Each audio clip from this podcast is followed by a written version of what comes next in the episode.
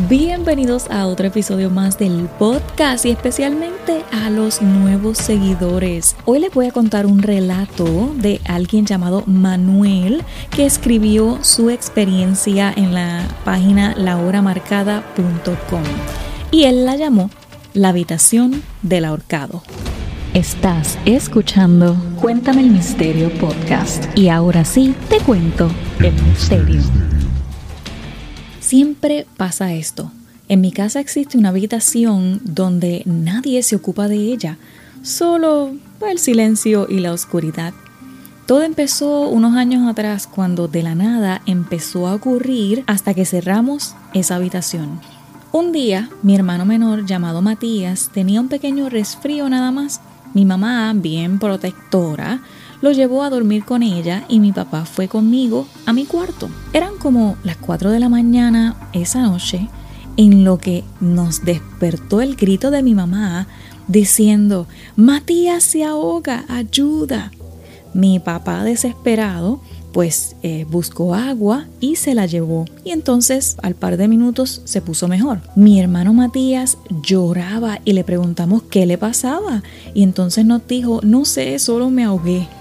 Tiempo más tarde, cuando se recupera, nos dijo la verdad. Después que él me cuenta, no sé si será por eso, pero tuve una pesadilla. Como un mes después de esto, que mi hermano nos cuenta, también le pasa a mi mamá. Ella, uno de estos días al amanecer, nos despierta tratando de gritar y ella trataba de repetir hombre malo en este ahogo pero al parar de ahogarse de momento, empezó a gritar, un hombre trató de ahorcarme.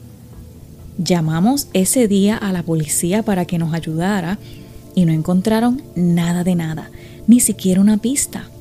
Mi mamá lo describía como un hombre alto y con el cuello rojo.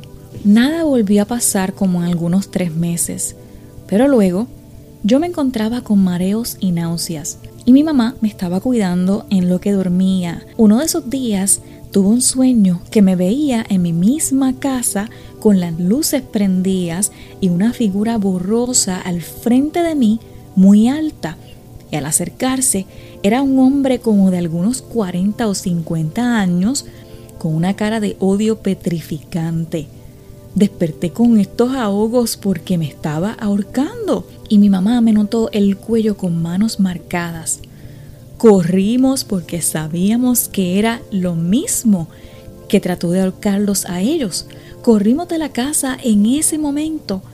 Mi papá pensaba, deberíamos mudarnos, pero al no tener el dinero necesario, tuvimos que quedarnos.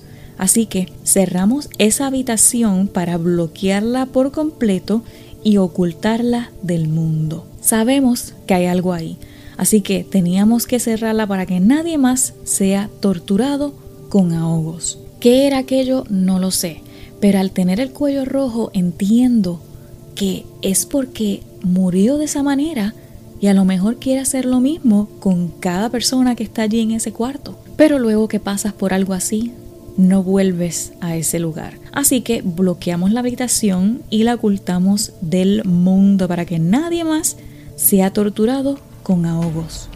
No es fácil. Bueno, mis amores, hasta aquí el episodio de hoy. Te envío un abrazo gigantesco y te espero por aquí en el próximo episodio.